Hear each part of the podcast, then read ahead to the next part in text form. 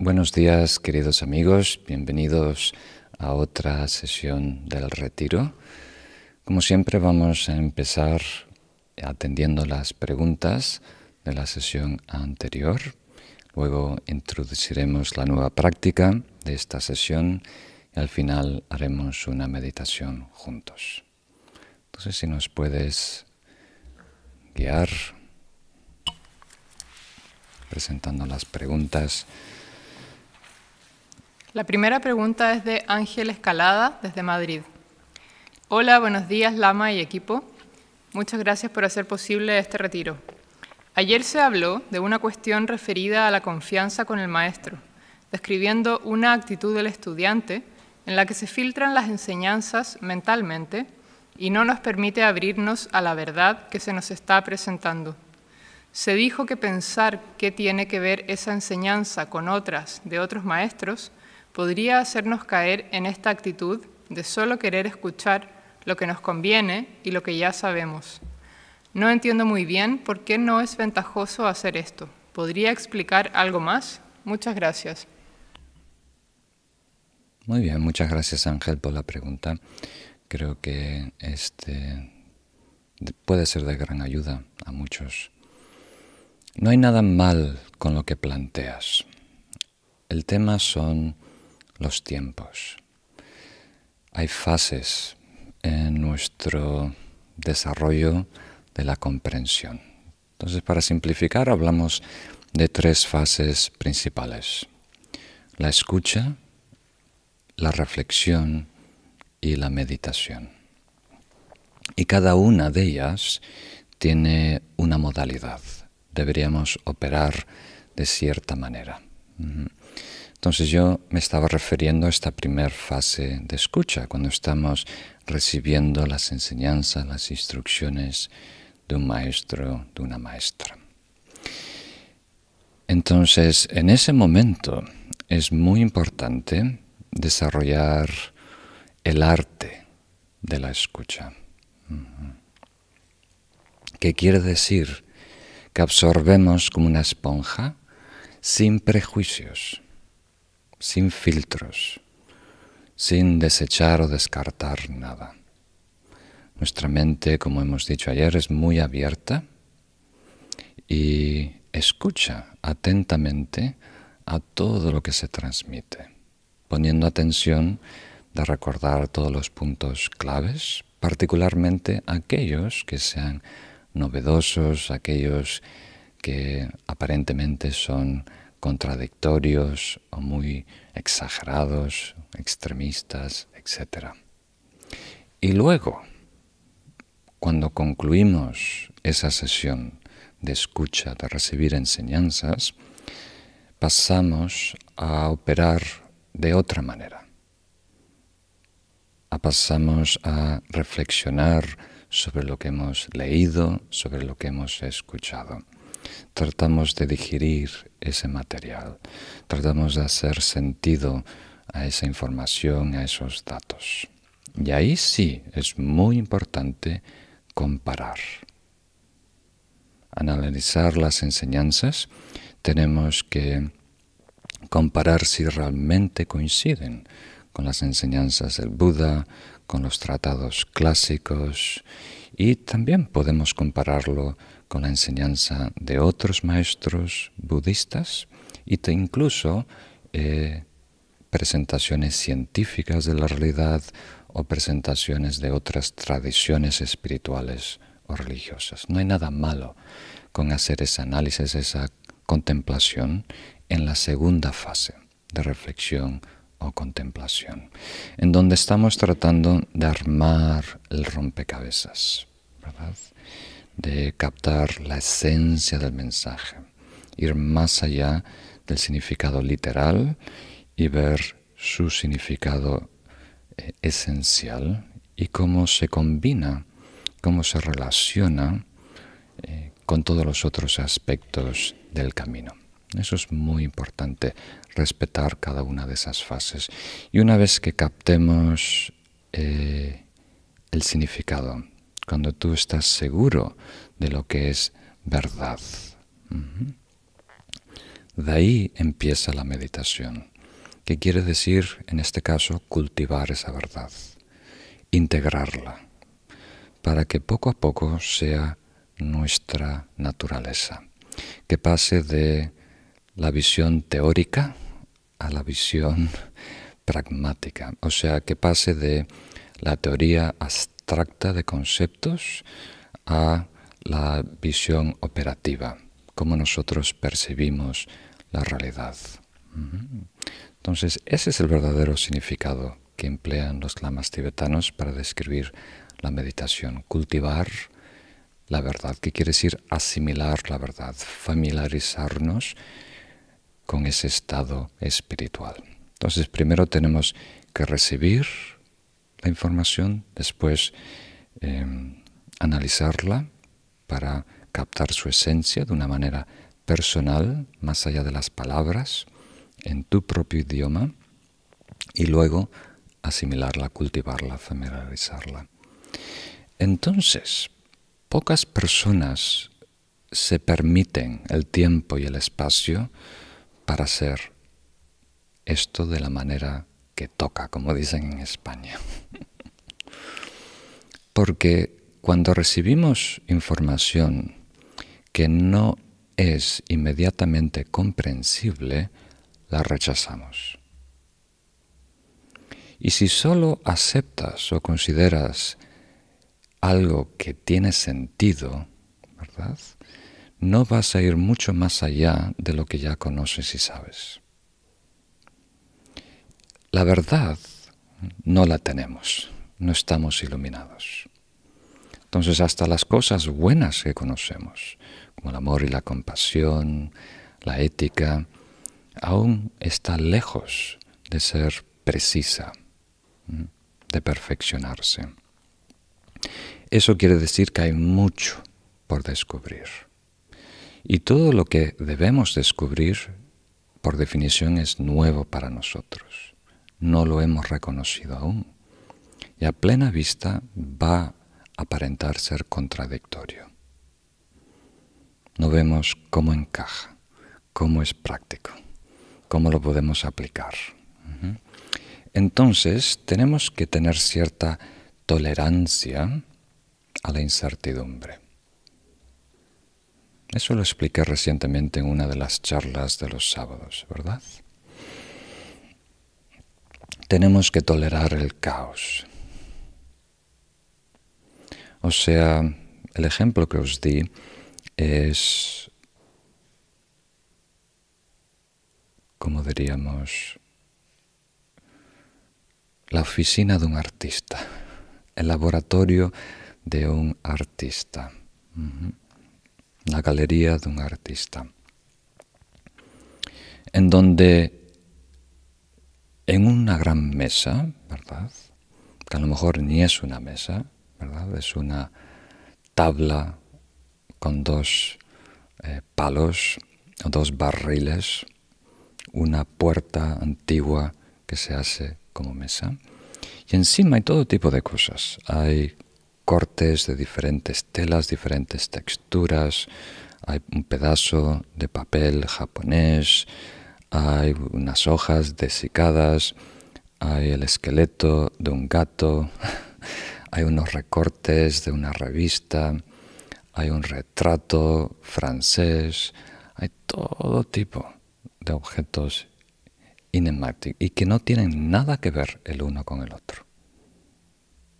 No hay manera de agrupar estas cosas en una categoría. No encajan, no tienen sentido.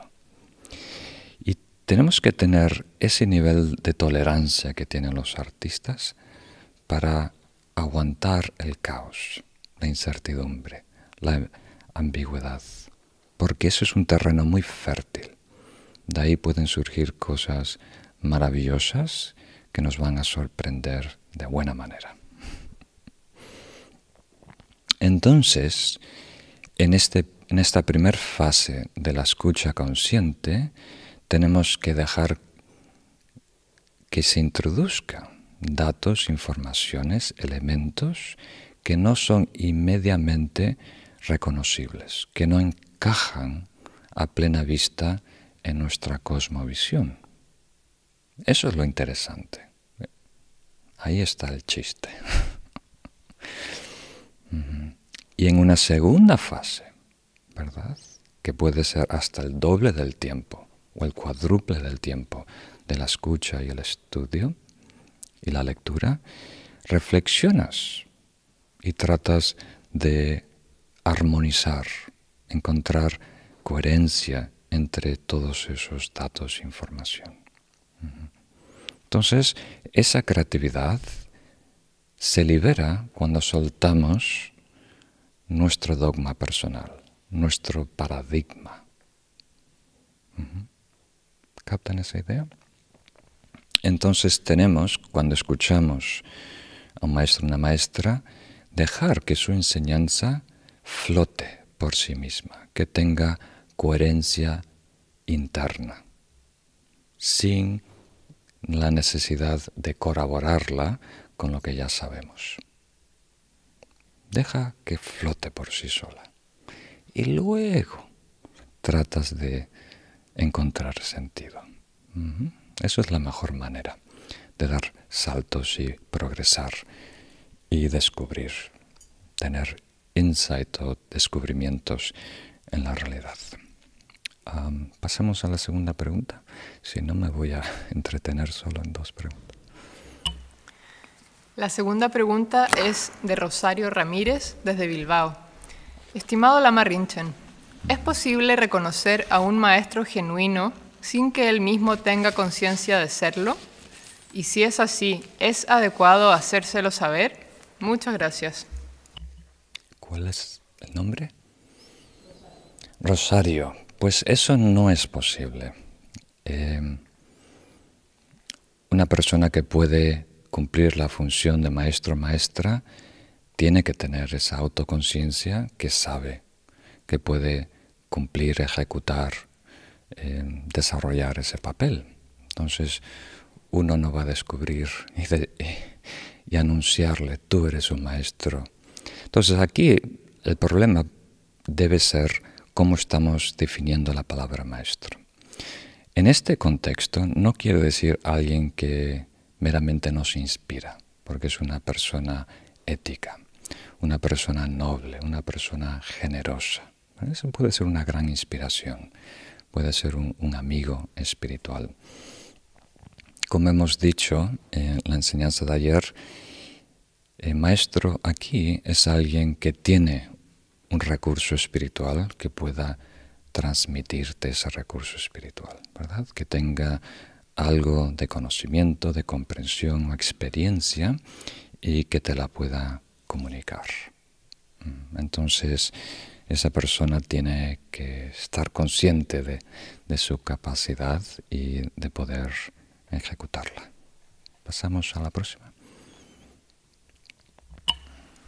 La próxima pregunta es de Alexander Santiago, desde Lima. Venerable Lama Rinchen, gracias por sus enseñanzas.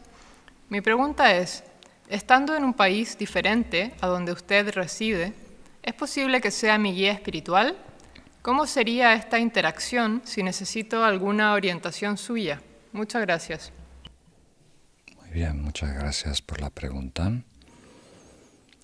Si estás participando en este retiro, si estás recibiendo estas enseñanzas, eh, me puedes considerar tu amigo espiritual, tu maestro, ¿verdad? Porque estoy cumpliendo la función de eh, ser un puente para, de alguna manera, tener acceso a las enseñanzas del Buda. Un puente muy limitado, muy defectuoso, pero un puente de todas formas.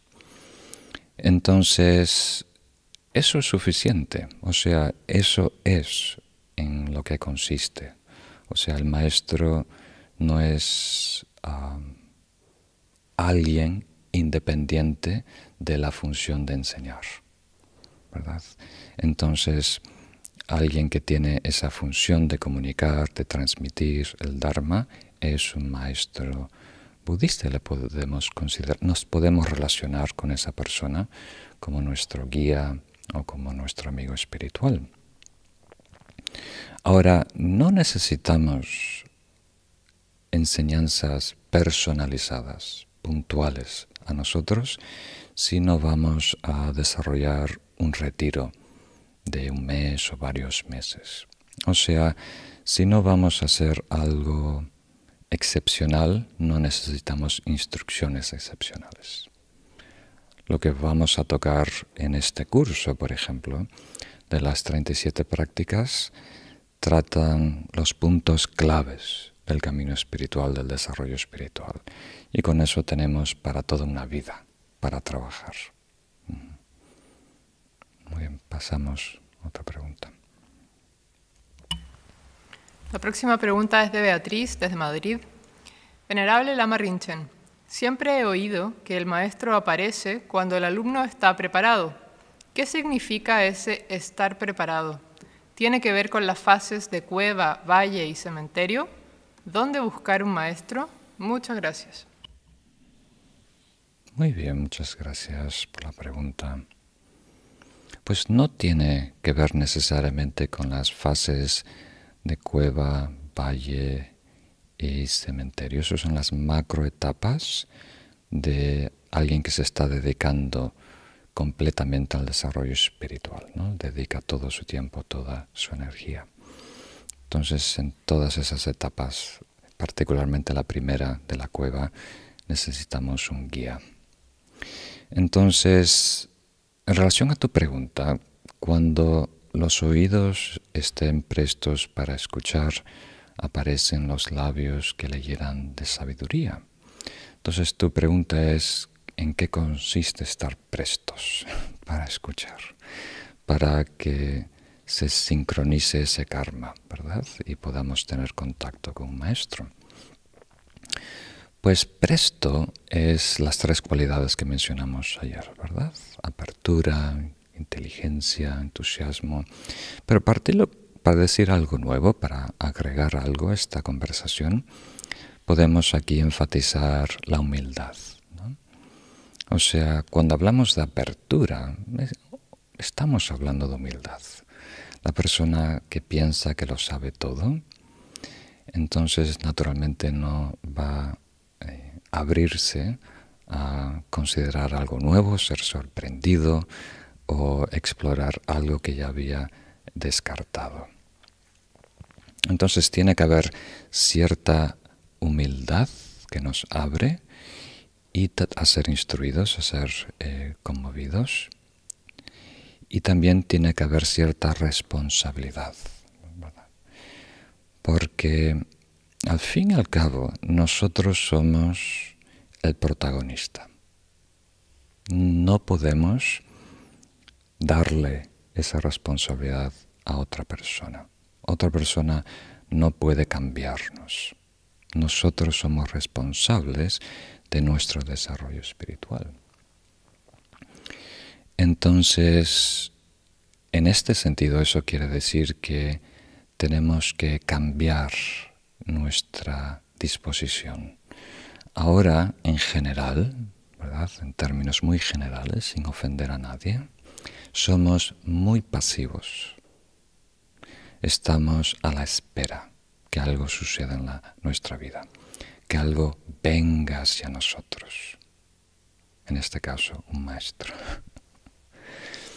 Entonces, si queremos realmente progresar, tomamos esa responsabilidad y emprendemos esa búsqueda.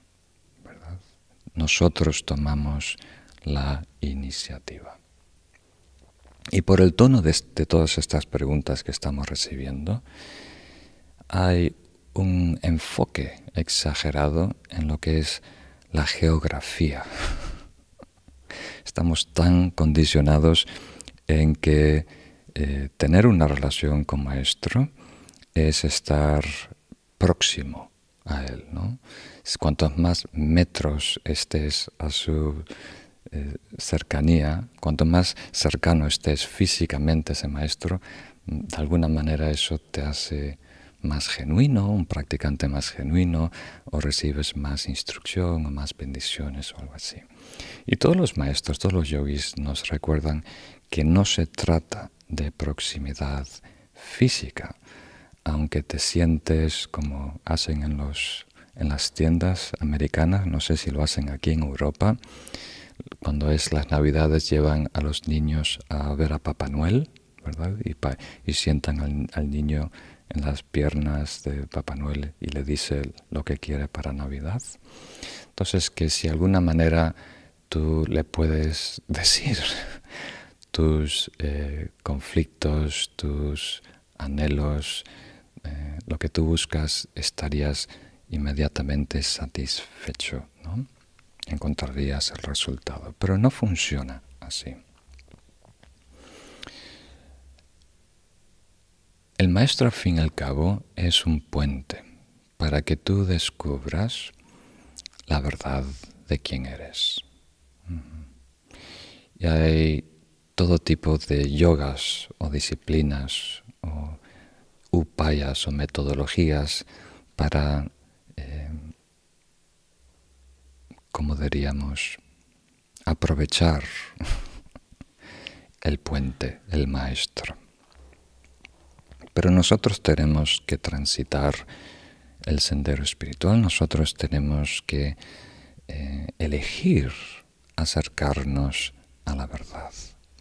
Entonces el maestro nos da señales, nos da pistas, nos da claves, nos da indicaciones y ninguna de ellas es la verdad.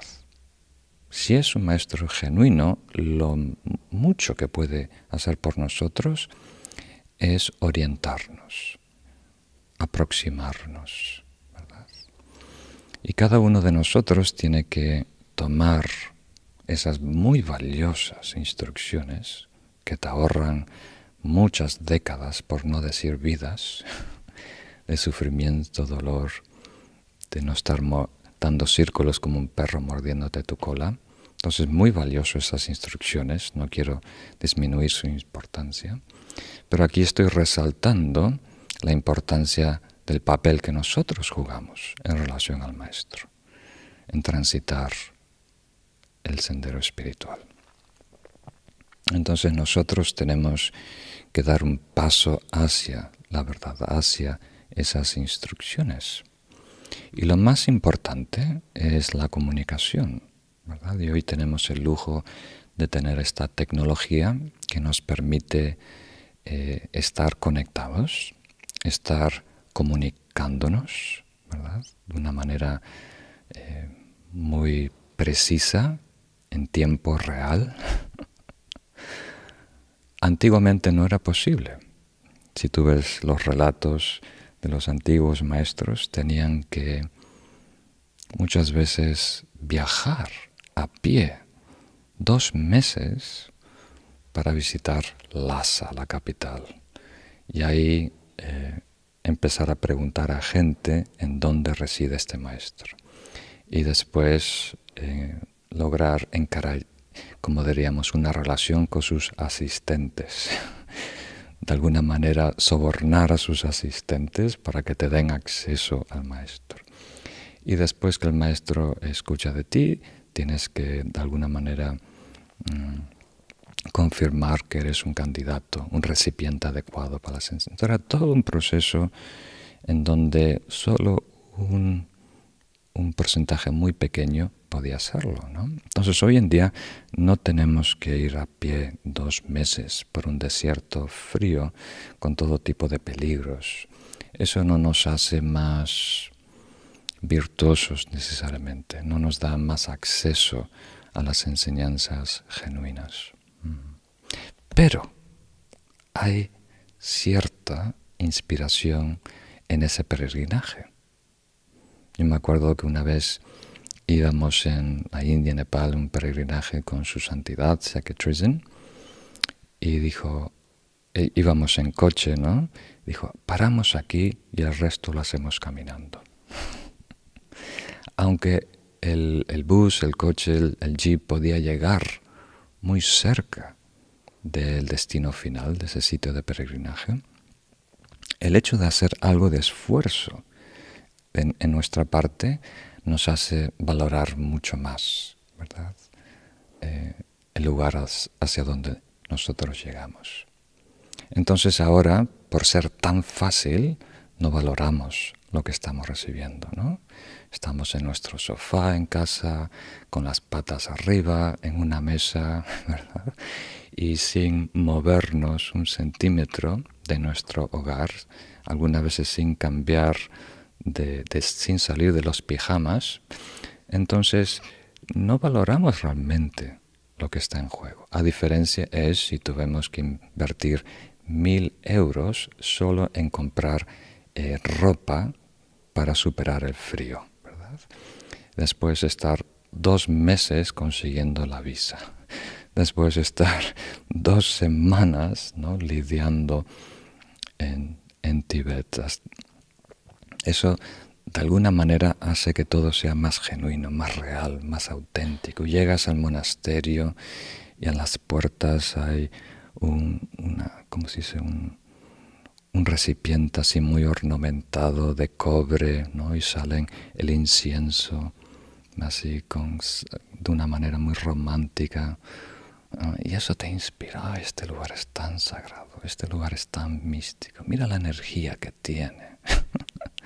y todo eso es el escenario, pero nos inspira, ¿verdad? Nos, nos abre, nos predispone a eh, ser receptivos a, considerar una nueva realidad, una nueva forma de vida.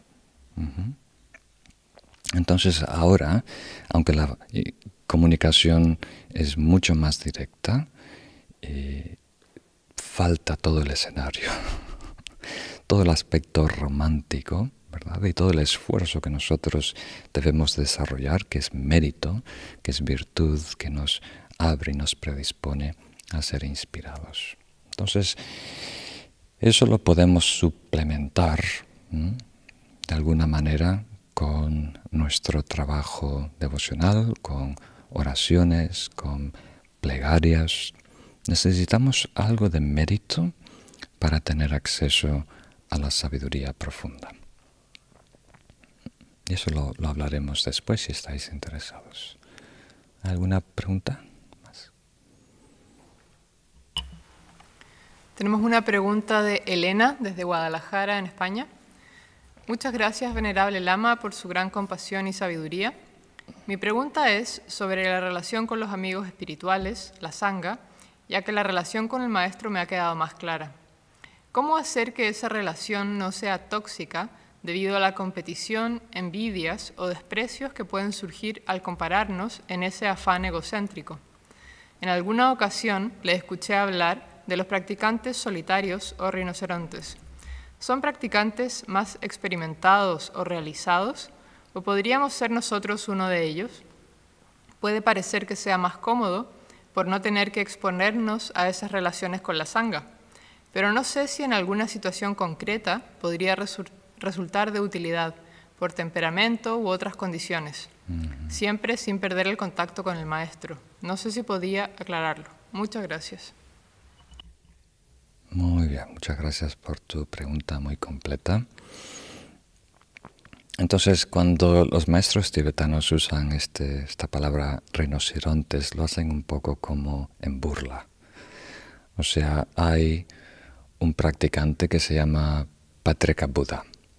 Hay, esto, para explicarlo en detalle necesito bastante tiempo, pero hay, tres senderos, tres caminos, Shravaka, Patrika Buddha y Bodhisattva. Patrika Buddha es alguien muy evolucionado por lo que ha hecho en vidas antiguas y en esta vida recuerda todas sus encarnaciones previas y todas las enseñanzas que ha recibido. Entonces, esa persona puede habitar en solitario y trabajar con lo que ya tiene dentro para eh, completar los pasos que le quedan en el camino. Pero son casos excepcionales y no se ven como el más provechoso.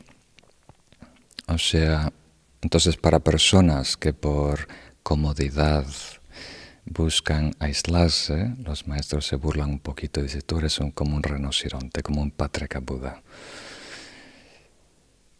Es necesario la comunidad espiritual, la sangha. Y puede ser un gran, gran beneficio. Es el laboratorio en donde podemos fortalecerlo. Allá afuera en el mundo, eh, ¿cómo decirlo? Sin ofender a nadie, tengo que tener cuidado, ser más diplomático.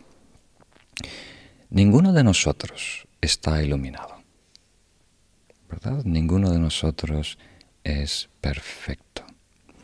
Entonces, todas nuestras interacciones conllevan cierta fricción, ¿verdad? Van, a haber ciertos roces, van a activar nuestras emociones aflictivas, incluso con los maestros, incluso con maestros iluminados como su santidad Dalai Lama, su santidad Seketrizin. Nosotros traemos nuestro bagaje, ¿verdad? Nuestra percepción es muy impura y diferentes cosas en su entorno van a activar nuestras aflicciones. Y eso va a pasar también en comunidades de practicantes espirituales y va a pasar también cuando cenas con tu familia, te reúnes con los suegros o con tus compañeros del trabajo. Es nuestra naturaleza imperfecta, fácilmente activada. Muy bien. Pero lo bueno de esos roces dentro del contexto de una comunidad espiritual es que sabemos que todos están intentando ser buenos, más que todos están comprometidos al despertar a la iluminación. Entonces, si hay un tropiezo, es un tropiezo inocente y por lo tanto es mucho más fácil perdonar.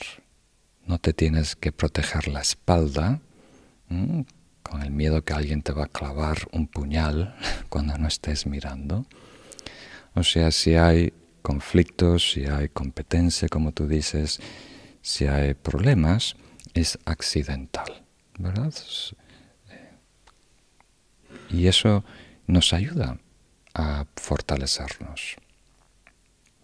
O sea, reconocer la pureza del Maestro nos ayuda a reconocer la pureza del todo de todos los seres. Y trabajar, relacionarnos con nuestros amigos espirituales es una manera de superar nuestros estados aflictivos. Ahora, no va a ser libre de dificultades. Si tú quieres un camino que no tenga dificultades, no existe. no hay camino genuino que no nos va a exigir de alguna manera. Si no hay exigencia, estamos estancados o estamos sedados por algún químico. Necesitamos, es beneficioso tener retos. Y esos retos en un ambiente seguro de una comunidad que está empeñada en el despertar es sano, es válido, es útil, es beneficioso. Entonces, a lo mejor por preferencia natural no hubieras elegido esas personas. no comparten tus gustos, no tienen tu temperamento. Pero aquí hay algo que es aún más importante, que compartimos la aspiración, la iluminación de todos los seres. Eso es más importante que, diferencias culturales, que diferencias de clase, de educación, de temperamento y demás. Eso es lo más importante. Entonces aquí en el centro también hay, ahora estamos 12, 14, 15 personas viviendo juntos, diferentes edades, diferentes culturas, diferentes temperamentos.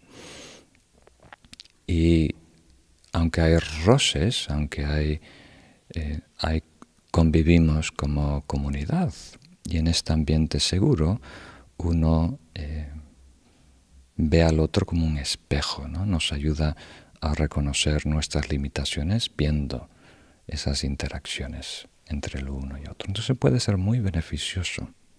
Tenemos que hacer esa distinción.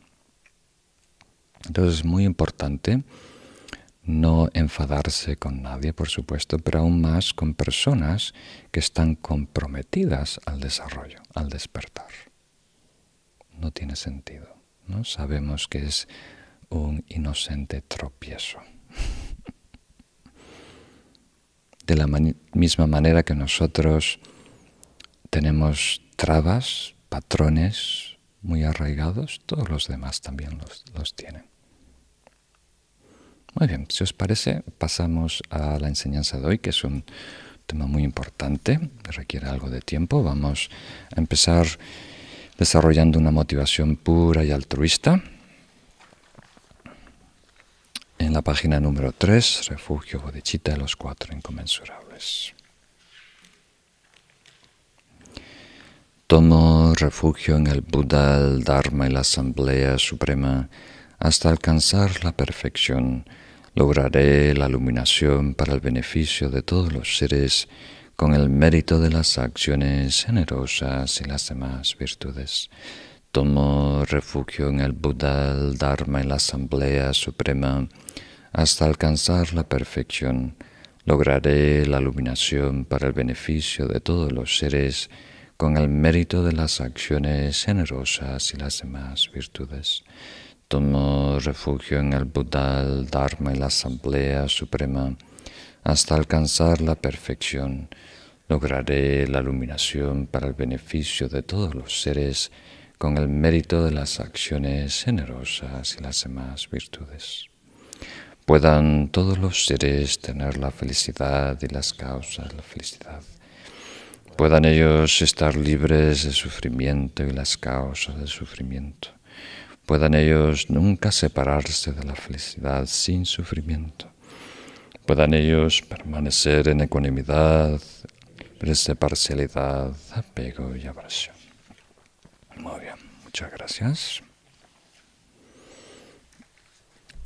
Bienvenidos a la práctica número 7 del camino del Bodhisattva, que tiene como título Tomar refugio en las tres joyas. Podemos leer la estrofa juntos. ¿Qué protección pueden aportarnos los dioses mundanos si ellos mismos están encarcelados en el samsara? Por lo tanto, para el que busque el refugio infalible, la práctica de los bodhisattvas es refugiarse en la triple joya. Muy bien.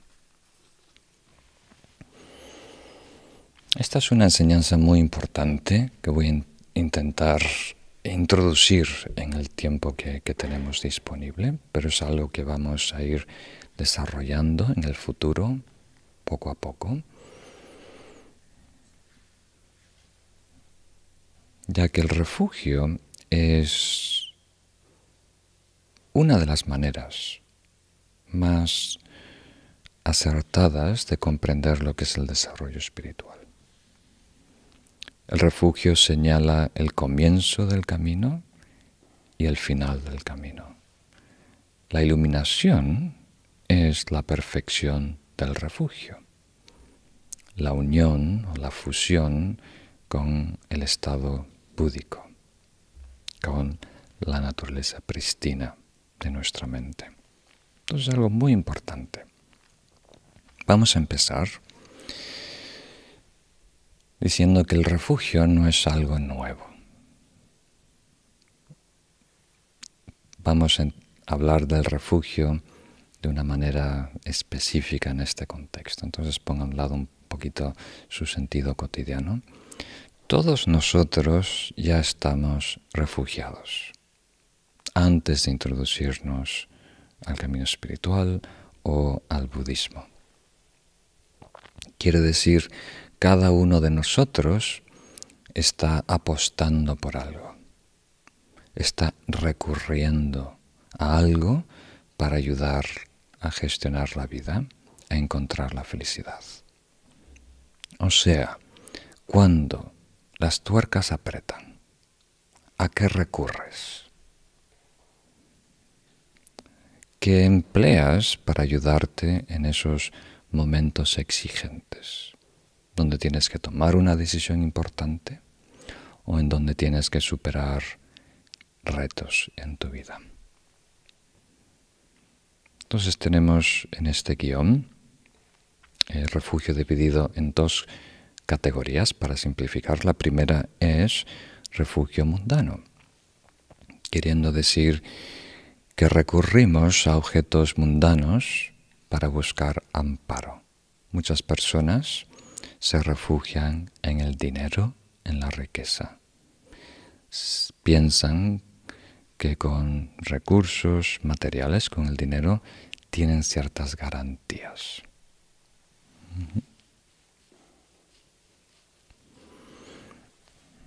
Otros recurren, antiguamente por lo menos, creo que no están, pero otros antiguamente recurrían al clan, a la familia extendida. No había como de instituciones estatales, no había ley, no había seguridad. Entonces toda tu protección, ¿verdad? Era ese, ese círculo familiar extendido. De ahí iba a venir tu salud, tu cuidado, tu protección, tu mantenimiento y demás. Antiguamente uno no podía sobrevivir en una, cabaña con wifi y encargar cosas de Amazon. Tenías que vivir en comunidad. ¿no? Si no hay comunidad no se puede cosechar arroz, por ejemplo. Otros hoy en día apuestan por la belleza, otros apuestan por la fama. Hicieron una encuesta recientemente a personas jóvenes, adolescentes, entre 16 a 24 años, y la mayoría, por encima de todo, quieren ser famosos. Están buscando ser un influencer en YouTube o otros medios como Instagram. Entonces cada uno está apostando por algo que puede aportar valor, sentido, garantías, seguridad y felicidad en nuestra vida. Ese es el, primero, refugio en objetos mundanos. El segundo es refugio en objetivos mundanos, que quiere decir que podemos eh, aparentemente refugiarnos en el Buda, en el Dharma, en la Sangha, esas son las tres joyas, pero lo hacemos con una motivación muy mundana, como un agricultor en Tailandia que va a su templo local, pone unas varitas de incienso delante de la estatua del Buda haciendo una ofrenda y le pide al Buda que le garantice una buena cosecha.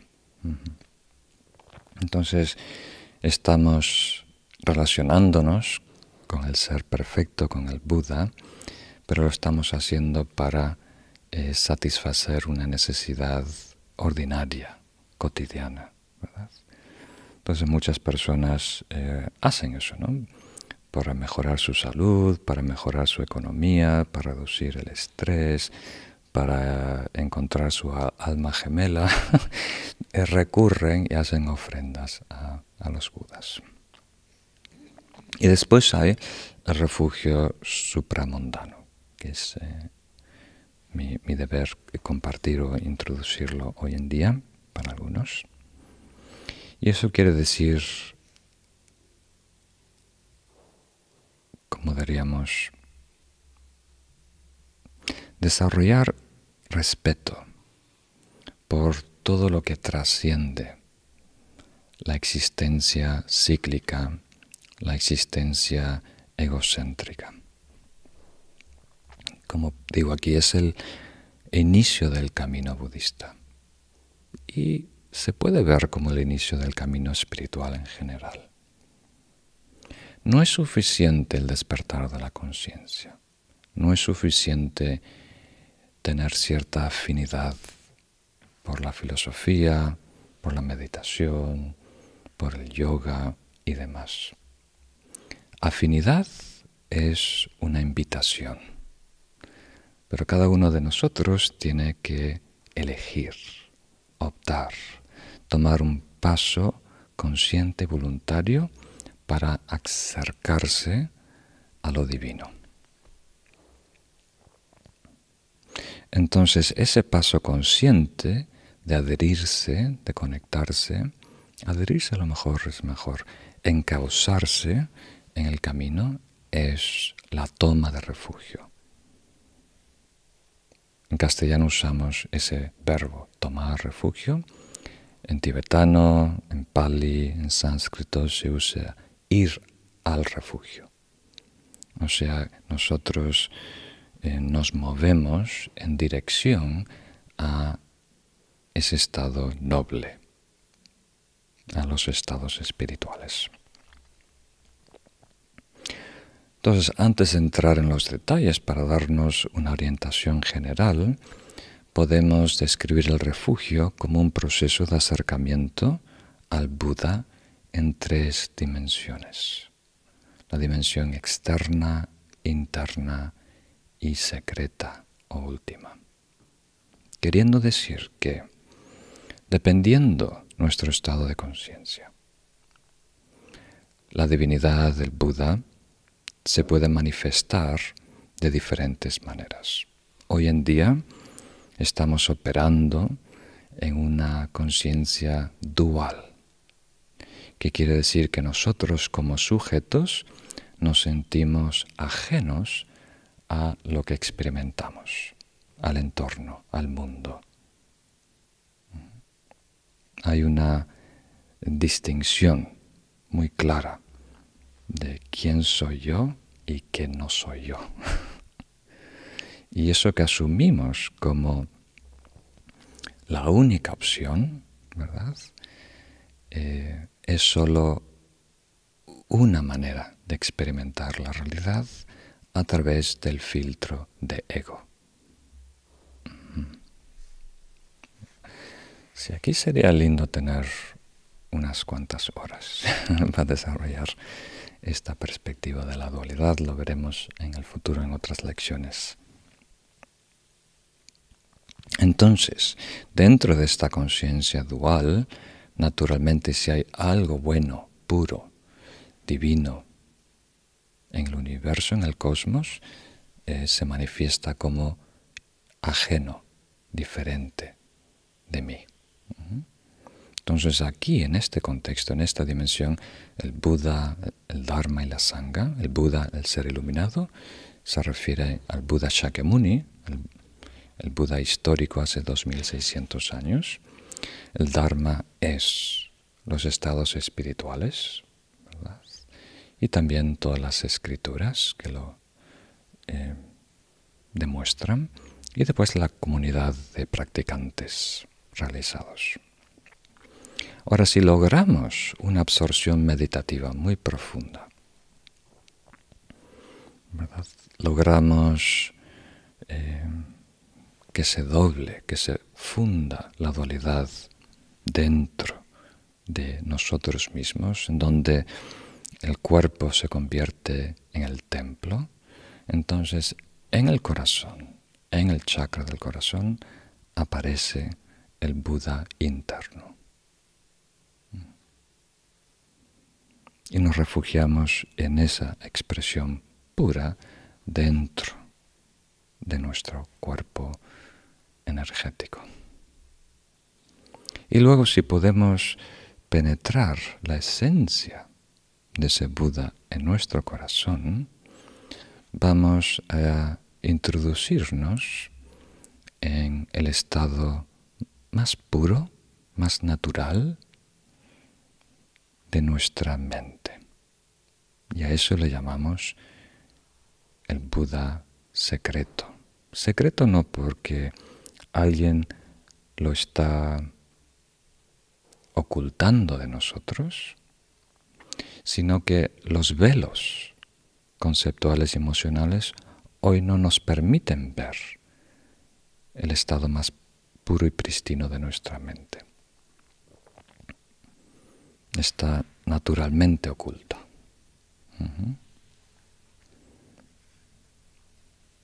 Entonces, refugio es un proceso de acercamiento a lo divino, fuera, dentro de nosotros y al nivel último. Un proceso consciente en donde uno toma pasos para llegar a esa unión o comunión.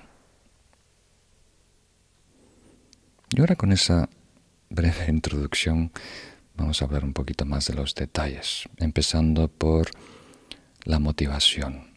¿Por qué tomar refugio? Tradicionalmente se llama las causas o la motivación para tomar refugio. Y hablamos de tres principales, miedo, fe y compasión. Entonces sé que hay miedo al miedo y hay mucho miedo a la fe.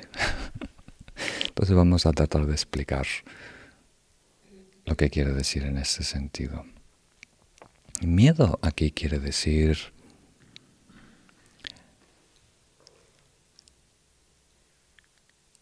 el respeto que le tiene un marinero veterano al mar,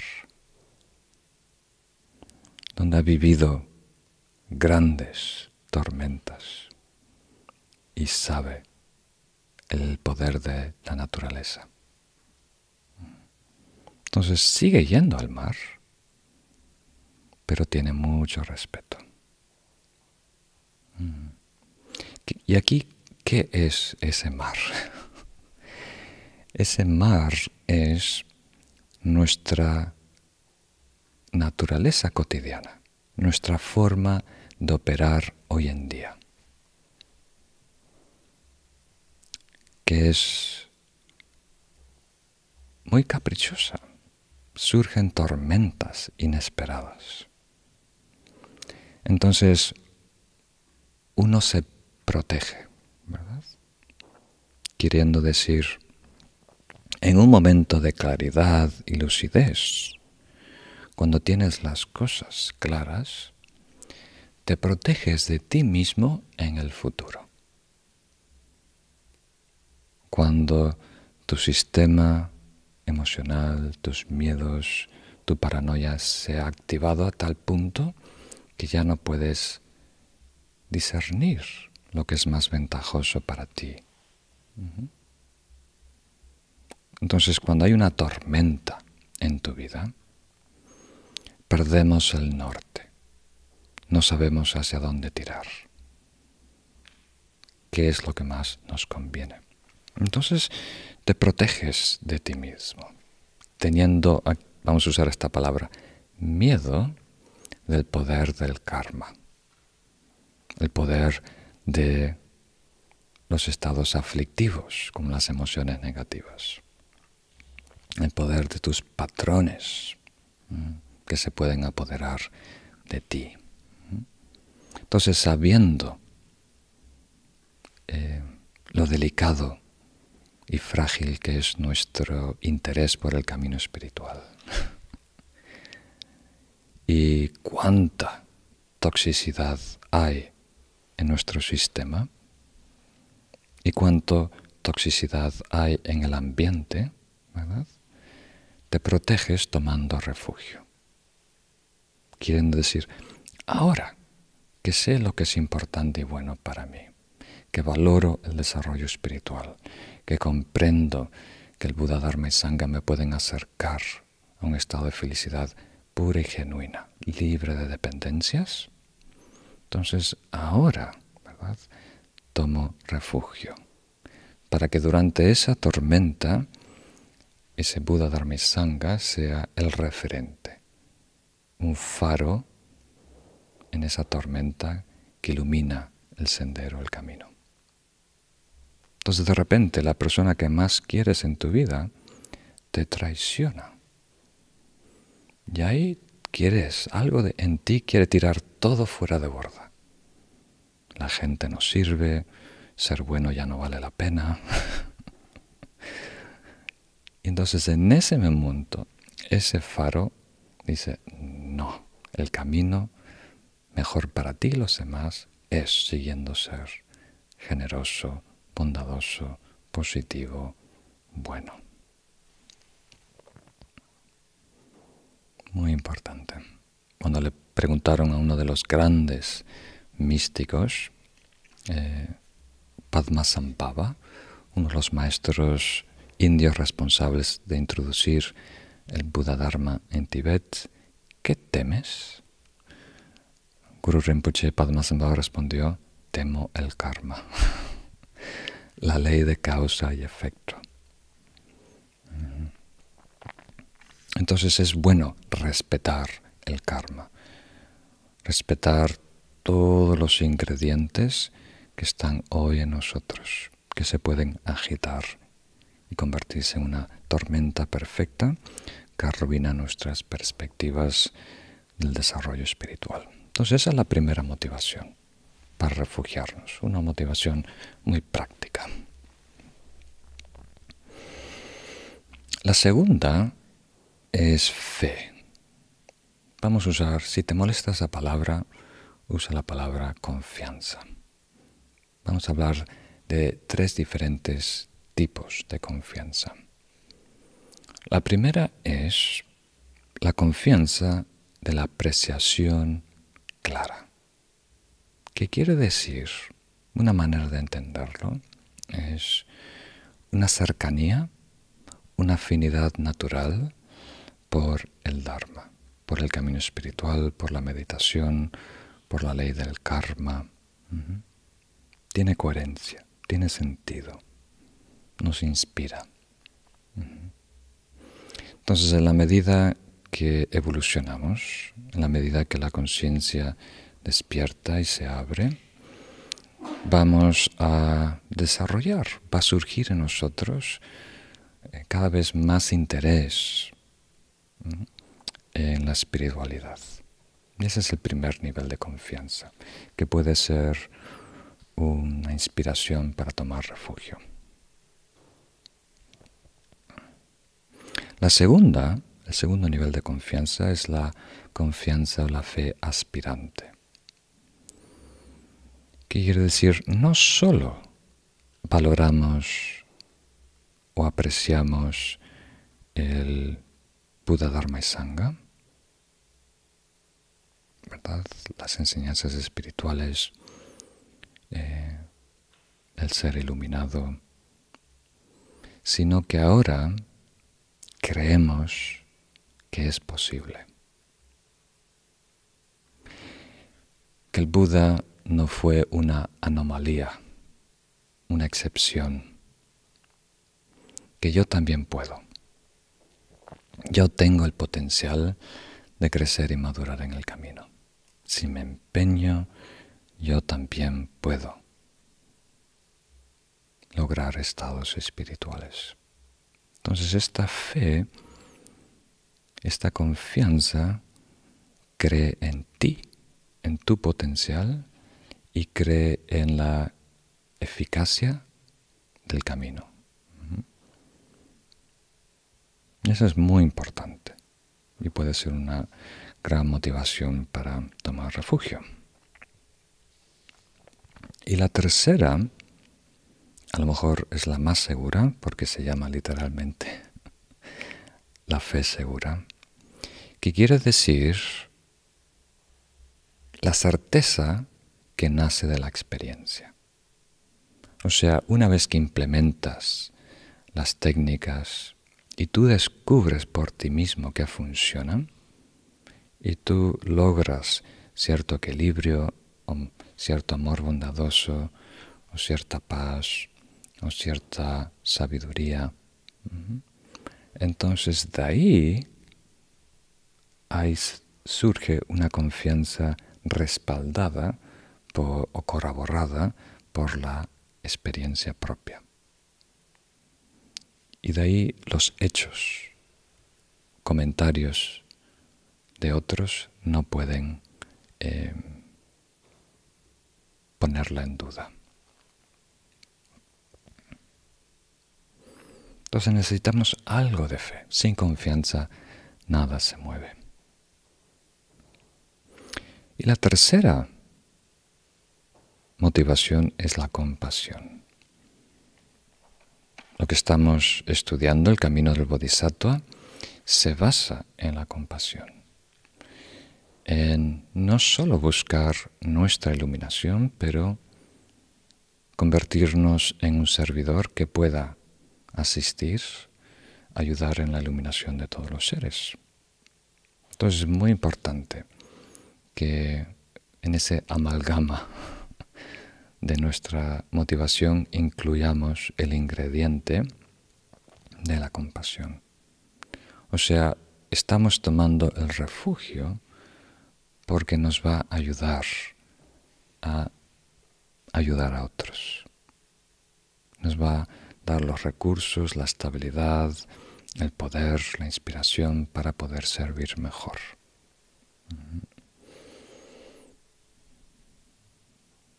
Muy bien. Y ahora, a lo mejor algo que puede ser muy útil para muchos de, de ustedes que no tengan mucho conocimiento del budismo, que no hayan leído libros, aún hay muy poco material traducido al castellano, vamos a hablar un poquito de los objetos de refugio. O sea, nos refugiamos en qué. Cuando decimos las tres joyas, la triple joya, ¿a qué nos referimos exactamente? Entonces hemos dicho Buda, Dharma y Sangha. Buda a este nivel externo, ¿verdad? Estamos hablando ahora de la primera dimensión. Externo, interno y secreto del externo se refiere al ser completamente realizado, completamente iluminado. No alguien que haya tenido experiencias, realizaciones, dones, sino alguien que ha superado todo el ciclo, ha llegado al final del camino espiritual. Se ha liberado de todo el karma, de todos los estados aflictivos, de toda la ignorancia, de todos los velos, obstrucciones, oscurecimientos emocionales y conceptuales. Y por lo tanto ahora se ha transformado en un Buda completamente iluminado. Y una manera de comprenderlo es hablar de sus dos dimensiones principales, Dharmakaya y Rupakaya. Son palabras sánscritas porque no existen, no podemos encontrar algo que se acerque en castellano. Podemos, kaya quiere decir literalmente cuerpo, pero una traducción eh, más útil sería dimensión. Y dharma en este caso quiere decir verdad o realidad. Y rupa literalmente quiere decir forma y calla otra vez dimensión. Entonces, una manera de resumir el desarrollo espiritual es verlo como un proceso de desarrollo, desarrollo de dos elementos principales. Una es mérito, cualidades, y otra es sabiduría. Entonces, lo que antes era conciencia de un ser cotidiano, adquiriendo cada vez más sabiduría, de aprendizaje, de comprensión y de experiencia, en la iluminación se transforma esa conciencia en Dharmakaya. Se integra completamente con la realidad. aquí necesitamos muchas cosas para explicar, ¿no? Lo podemos desarrollar en el futuro si estáis interesados. Porque conciencia implica estar consciente de algo. Es una, una modalidad mental que es reflexiva. Entonces el Dharma Kaya no tiene esa dualidad. Está completamente integrado con la realidad última. Y también decimos que el Buda es omnisciente, que comprende la manifestación de todas las realidades relativas. Al comprender lo último, comprende todas las manifestaciones. Y el Rupakaya quiere decir su manifestación. ¿verdad? Si resumimos todas las cualidades, méritos y virtudes en compasión, esa compasión o compromiso por el despertar de todos los seres después se manifiesta como un cuerpo, una forma para que pueda continuar asistiendo y beneficiando a los seres. Entonces hay muchos Budas, hay muchos individuos que por su propio esfuerzo, a través de milenios, en muchas formas de existencia, en muchos planetas, en muchos eones, han logrado la perfección. Y después de ese estado de budedad, esos hombres, esas mujeres, logran Dharmakaya. Todos los Budas tienen el mismo Dharmakaya. No es, no es esta visión simplista que hay en algunas tradiciones de una sola conciencia, un gran todo, Una conciencia universal. Pero todos eh, habitan esa realidad última. Entonces el estado no dual es muy especial, en donde no puede ser diferente ni tampoco puede ser igual. Entonces el Dharmakaya de los Budas no puede ser idéntico, pero tampoco puede ser ajeno o diferente. Y esa nuestra mente racional son las únicas dos posibilidades. y después estos, todos estos grandes seres a través de la historia, no nuestra historia escrita humana, pero sino la historia del cosmos, cuando logran este estado de perfección se convierten en un Buda. Y dependiendo su trayectoria, sus aspiraciones como bodhisattvas, desarrollan un mandala, una proyección, uh, tienen una forma. Y aunque todos tienen la cualidad de perfeccionar compasión, sabiduría y poder, cada uno tiene su matiz, su distinción. Eh, algunos enfatizan el cuidado de los demás, la protección de los practicantes, eh, acudir a los desamparados, servir como modelo o ejemplo, transmitir enseñanzas, eh, ser un ejemplar modelo de la compasión, eh, asistir a los que están enfermos, crear más abundancia en el mundo. Cada uno tiene su matiz, su distinción, su manera de contribuir.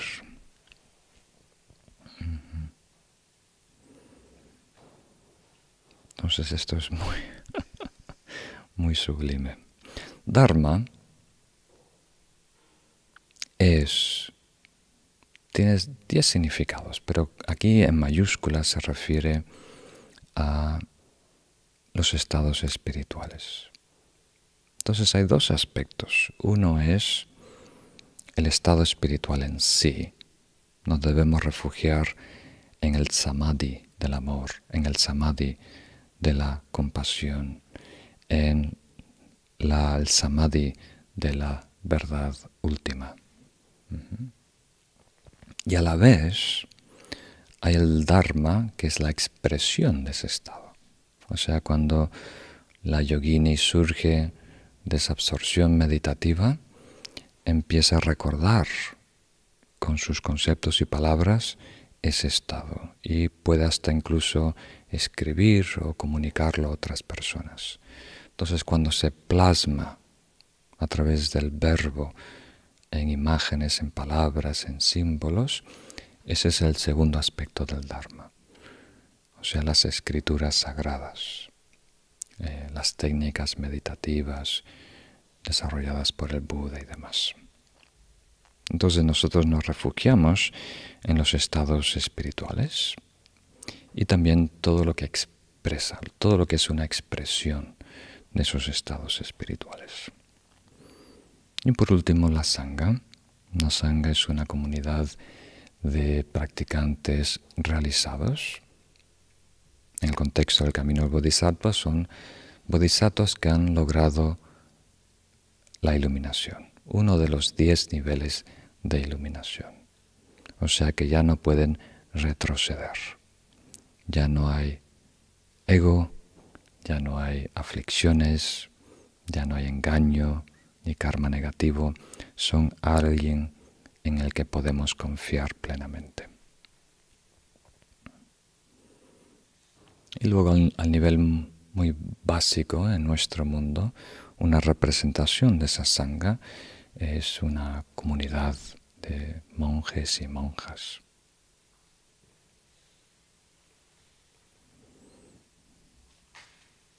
Entonces nosotros hacemos todo lo posible para dar un paso consciente y valorar, respetar, comprometernos al Buda Dharma y Sangha. Por esta razón de el miedo, protegernos de una tormenta futura, de nuestra propia sombra, por la confianza que tenemos en el camino espiritual y también por el beneficio que podemos aportar a los demás. Entonces, ¿cómo funciona? ¿Cuál es el procedimiento? O sea, ¿cómo tomamos refugio? Es un paso consciente en donde a través de todo lo que somos, de cuerpo, palabra y mente, demostramos nuestro aprecio, nuestro respeto por el Buda Dharma y Sangha. Entonces seguramente habéis visto eh, practicantes budistas hacer postraciones o inclinarse con reverencia hacia las representaciones de las tres joyas o circunambular templos, lugares sagrados o estatuas, o sea, con nuestro cuerpo eh, rindiendo homenaje, como si nosotros fuéramos una luna yendo alrededor de, este, esta gran fuerza. Y a través de la voz podemos recitar diferentes fórmulas o diferentes eh, frases que encapsulan el refugio.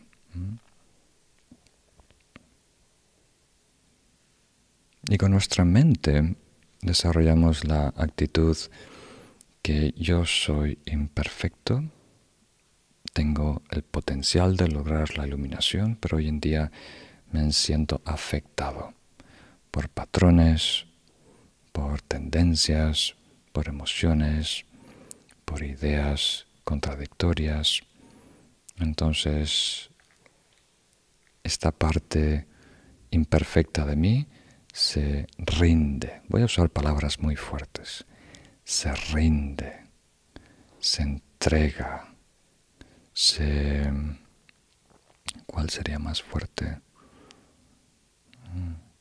Se presta a reconocer la perfección, fuera y dentro de mí. Entonces es un acto de humildad, básicamente que nos abre a recibir las bendiciones, inspiración, descubrimiento.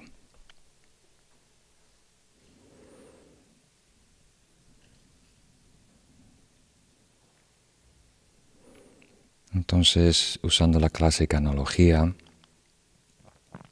de la medicina, nos vemos como un paciente, el Buda como el doctor, el médico, el Dharma como la medicina y el la Sangha como los enfermeros, las enfermeras.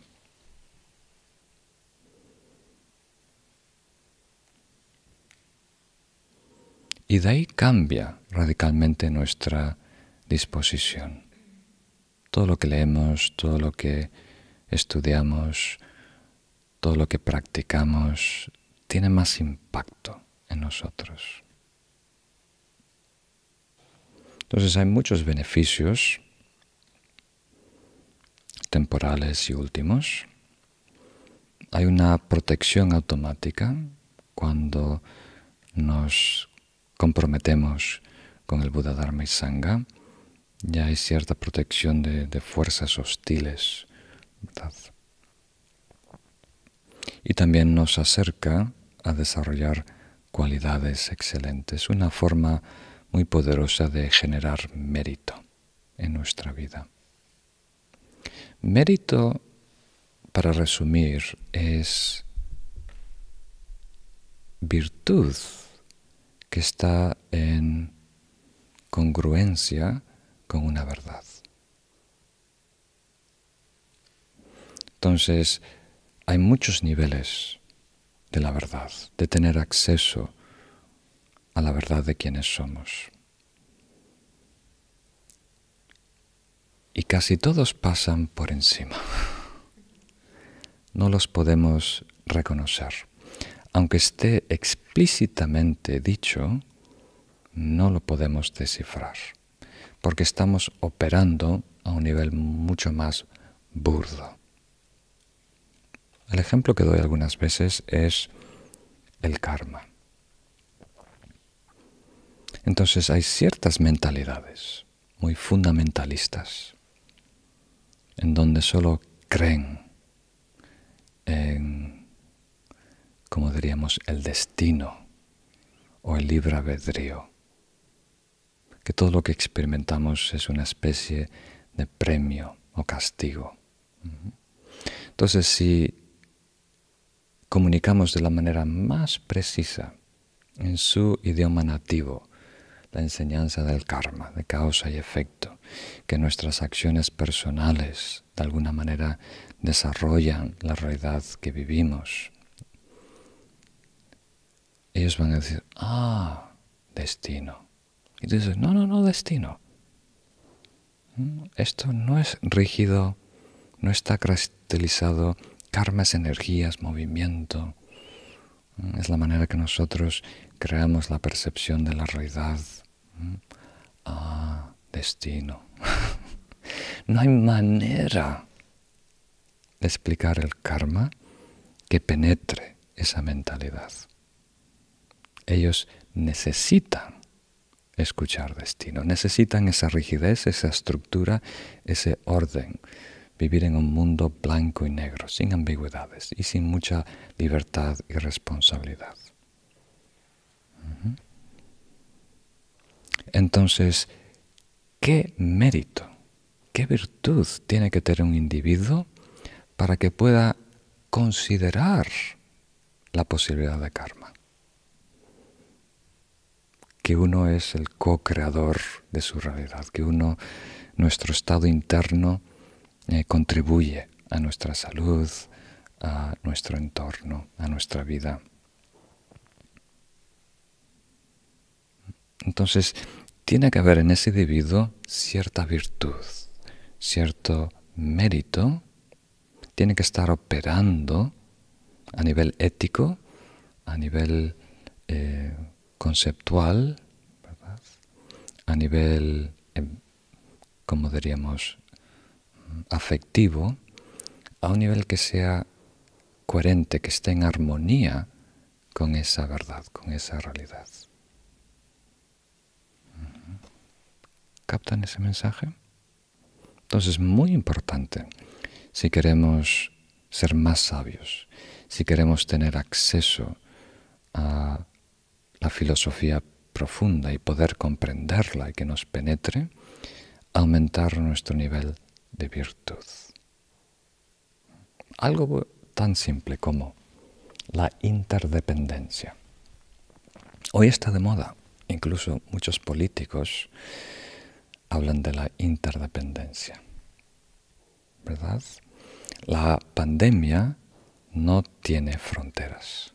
Las fronteras están en nuestra mente humana, pero en la realidad natural de un virus no existen tal cosa como fronteras. porque no necesitan visas y pasaportes. ¿Verdad? Cuando hablamos de la ecología, ¿verdad? Del cambio climático, ahí no existen fronteras. ¿verdad? La polución de un país se filtra al siguiente. Estamos todos en la misma casa, una pequeña esfera azul flotando en el universo. Entonces, reconocer esa interdependencia, ¿verdad? Que todo forma una gran red de causas y condiciones que interactúan, que cada cosa afecta a la otra, requiere en nosotros cierto nivel de virtud. Entonces una persona, por ejemplo, que tiene una identidad muy rígida, muy regionalista, yo soy de este barrio, de este lugar, de este pueblo, ese soy yo, y todo lo demás no soy yo. Los vascos no soy yo. Los franceses no soy yo. Los portugueses no soy yo. Y menos, y menos los rusos y los americanos. Eso definitivamente no soy yo. Y los perros y gatos, eso no tiene nada que ver conmigo. Yo no tengo cola. Entonces, esa persona con una identidad tan definida, tan limitada, tiene mucha más dificultad en reconocer la interdependencia. Pero una persona que a través de la práctica del amor y la compasión expande su identidad, a través de la empatía, de reconocer que todos queremos y necesitamos lo mismo todos tenemos el mismo derecho de ser felices. Ese reconocimiento, esa empatía, amplía nuestra identidad y nos predispone para poder considerar la interdependencia. ¿Captan esa idea? Nuestros valores cambian. Ya no son valores regionalistas de nuestra tribu, o lugar o cultura, hay valores humanistas. Y si incluimos a los animales, ya empezamos a tener valores que superan o trascienden el límite de la especie. Y las decisiones que implementa ese ser van a ser mucho más maduras, más efectivas en el mundo natural, porque toman en cuenta la interdependencia, de todas las especies, por ejemplo. ¿Tiene sentido? Entonces, tan importante, si queremos experiencias profundas y si queremos pasar de la experiencia al reconocimiento de ese estado espiritual y si queremos pasar del reconocimiento al estado espiritual a habitar ese estado espiritual, muy importante desarrollar mérito y virtud a través de ética, a través de mejorar nuestro equilibrio, a través de el altruismo y demás.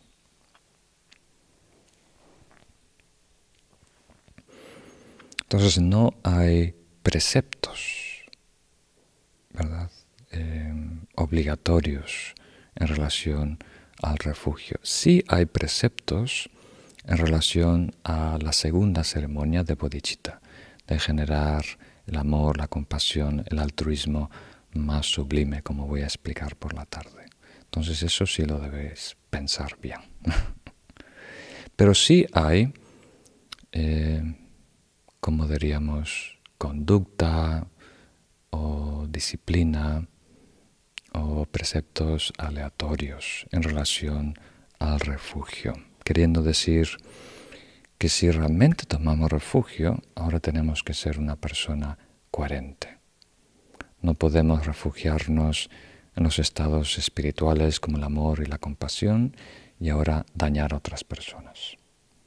Entonces, si uno toma refugio en el Dharma, uno tiene que adoptar ahimsa, que quiere decir no causar daño a los demás. O sea, no causar daño en la medida que podemos a otros seres, a todos los diferentes seres.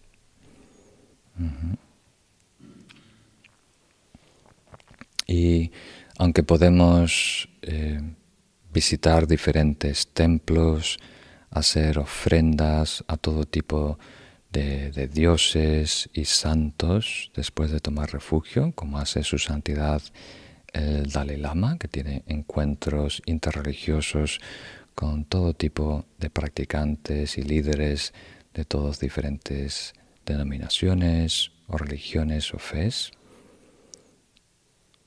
No deberíamos extraer dirección espiritual de esas fuentes.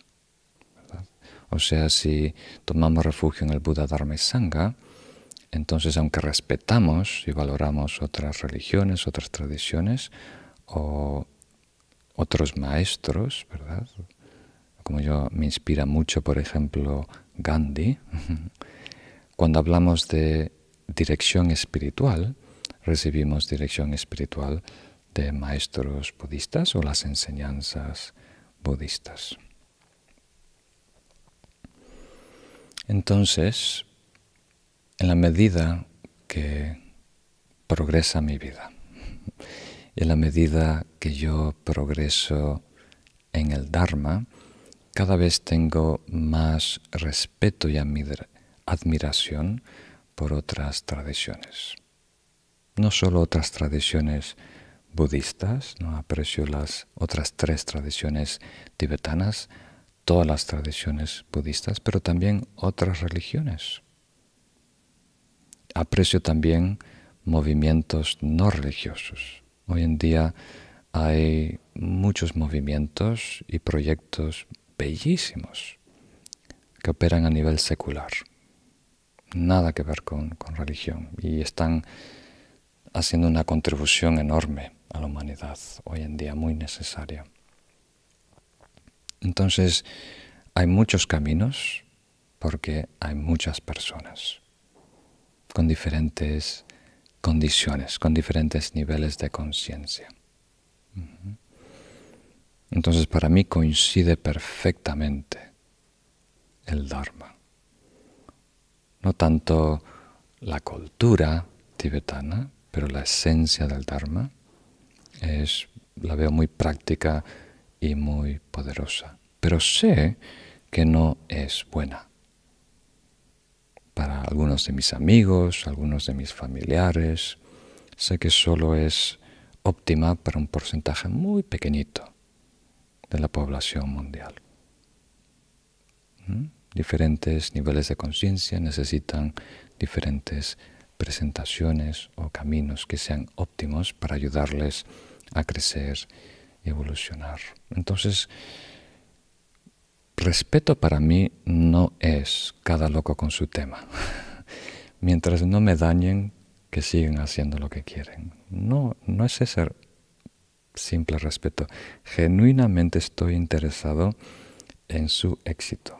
Me gustaría que haya más virtud a todo nivel en el mundo. ¿Mm? Que las instituciones religiosas cada vez cumplan mejor eh, la palabra o el mensaje de su fundador.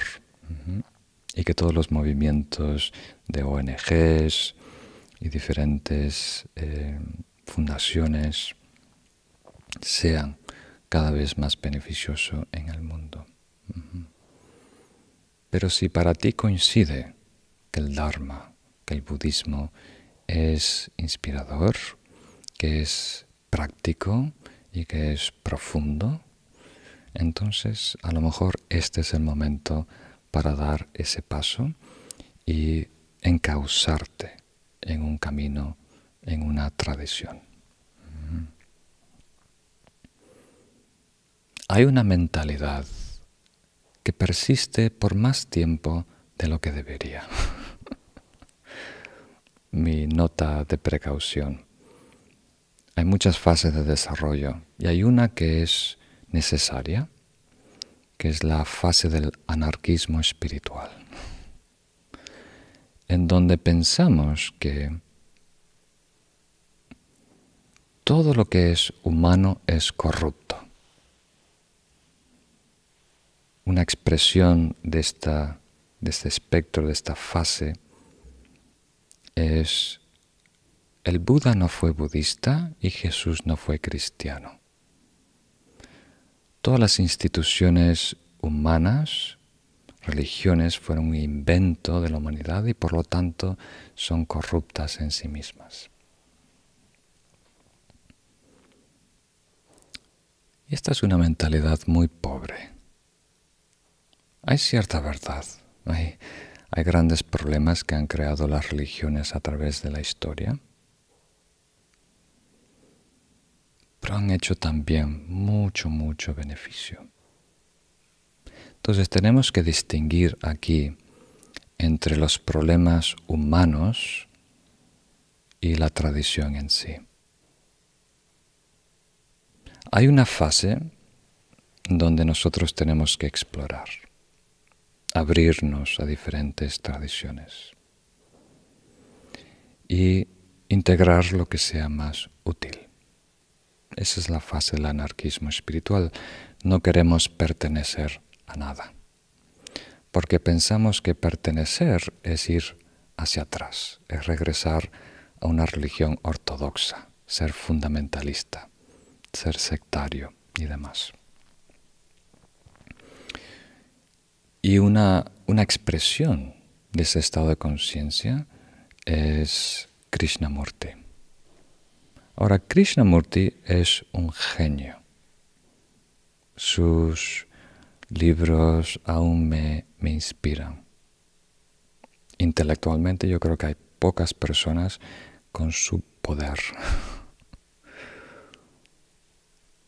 Es muy, muy inspirador.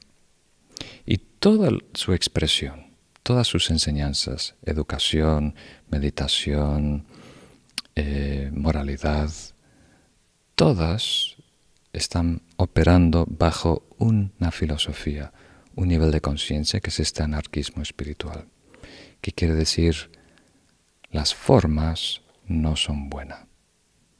Tenemos que ir al estado último. La verdadera meditación es la no meditación. El verdadero camino es el no camino. Y es una enseñanza muy importante para personas que se están liberando de la ortodoxia, que solo hay una versión, un camino, del ritual hueco, por decirlo así, de las formas vacías. Pero con el tiempo se come su propia cola, ¿no? Es una lógica cíclica porque el camino de no camino, el camino sin nombre, después se empieza a definir como el no nombre. Tiene una etiqueta, tiene un camino y tiene seguidores. es como, no sé si os acordáis, un cantante muy famoso en Estados Unidos que se llama Prince, gran cantante. En un momento de su carrera dijo, no me llame más Prince. Los nombres son limitantes. Yo ya no quiero tener nombre.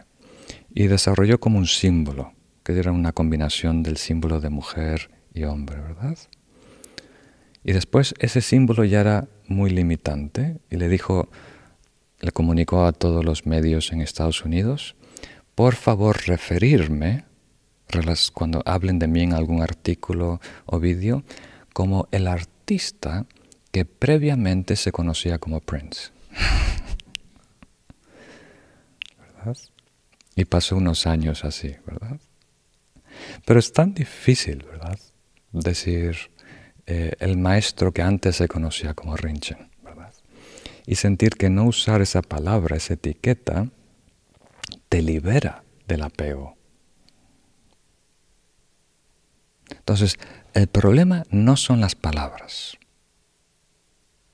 El problema es el apego, la relación con las palabras. El problema no son los títulos. El problema no es la técnica meditativa, es la relación con la técnica meditativa.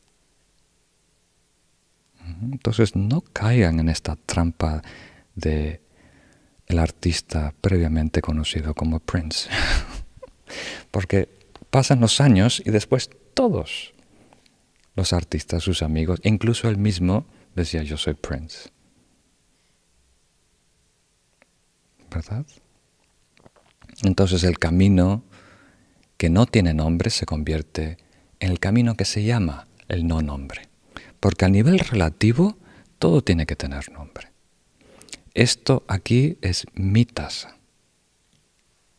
¿Verdad? Porque la estoy usando yo. Y por estas dos horas está en mi mesa. Ahora es mi responsabilidad no apegarme a esta taza. Es decir, esto es exclusivamente mi taza, me pertenece a mí. Esta es mi mesa. ¿verdad? El problema es el aferramiento, el apego, la relación. No decir que esto es mi masa. Algunas personas tratan de liberarse de esta sensación hablando de sí mismos en tercer persona. Este servidor os gustaría comunicar. A lo mejor puede ser útil, pero se convierte en otra muleta, en otra dependencia, en otra trampa. Por mucho que tú digas, este servidor, si tú no te consideras realmente un servidor, alguien que está simplemente cumpliendo un papel, entonces se va a atrapar dentro de la identidad de un maestro y no va a saber escuchar a los demás. Entonces algunas personas valoran mucho las enseñanzas budistas, pero dicen, yo no quiero ser budista porque eso me va a cerrar. No necesariamente. Puede abrirte a todo lo bello. Y reconocer que esta tradición es un camino para llegar a la verdad última. Cuando lleguemos a la verdad última, ahí desde dentro, con la experiencia, sabemos que todas las expresiones, todas las escrituras, toda es realmente una expresión de una misma realidad. Pero eso hay que ganárselo. ¿Captan la idea? Hay que ganárselo a través de la experiencia. No podemos dar ese salto. Eso es muy importante. Y de la misma manera que una persona que no está preparada para el karma solo escucha destino, esto que estoy comunicando a vosotros ahora, para un estado de conciencia, para esta conciencia del anarquismo espiritual, piensa, esto es dogma. ¿Cuál es la diferencia entre enseñanza y dogma? No es el contenido, es la relación. Si esa enseñanza te libera o si esa enseñanza te atrapa. ¿Cuál es la diferencia entre espiritualidad y religión? Hay tanta necesidad en este nivel de conciencia de hacer esa distinción. Yo no soy religioso, pero yo soy espiritual, la marrinche. Son palabras. Son palabras. Religión no es necesariamente humano. Puede ser divino si nos relacionamos con una tradición adecuadamente.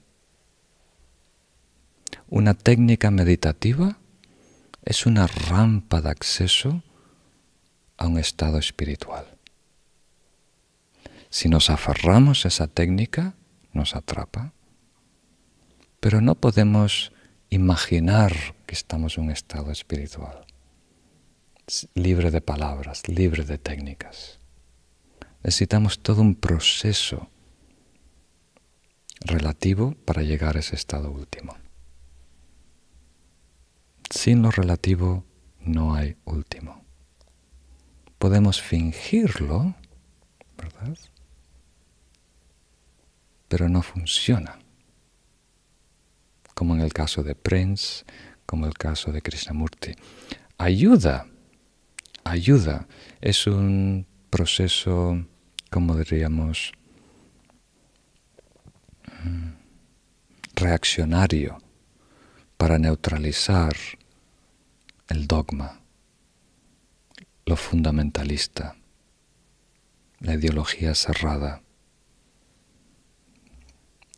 Pero después tenemos que dar otro paso, introducirnos conscientemente en el camino trascendental, que emplea técnicas para progresar, que emplea palabras para descubrir la verdad. Tenemos que usar palabras para comunicarnos. La clave es no quedarnos con esa lectura literal. Usar las palabras como un dedo que está apuntando a la luna. Es una indicación. Las palabras no son malas. Las técnicas no son malas. Las tradiciones no son malas. Solo si nos quedamos ahí. Si se convierte en un camino, en un vehículo, es muy poderoso, muy necesario. Muy bien. Ahora por lo menos yo estoy tranquilo. Que os he comunicado este, este mensaje tan importante. Entonces, eh, vamos por la tarde a incluir una meditación en cada una de las sesiones. Esta sesión, como teníamos tanto que cubrir, hemos agotado el tiempo para la meditación. Entonces tenéis un día para reflexionar sobre el refugio y en la próxima sesión atenderemos algunas de las preguntas que prepara el equipo, eh, que selecciona el equipo para eh, el refugio, para profundizar en este tema. Vamos a concluir esta sesión dedicando el mérito.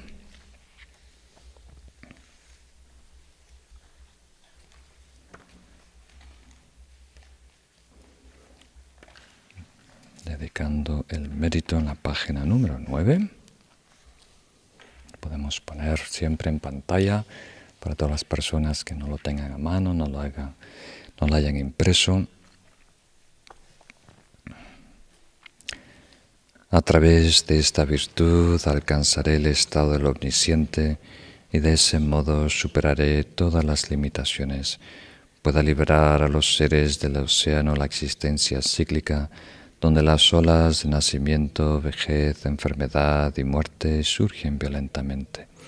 Comparto los méritos que he ganado en la práctica del precioso Dharma sagrado, la Gran Vía, para que todos los seres sean dichosos en encontrar enseñanzas puras y genuinas.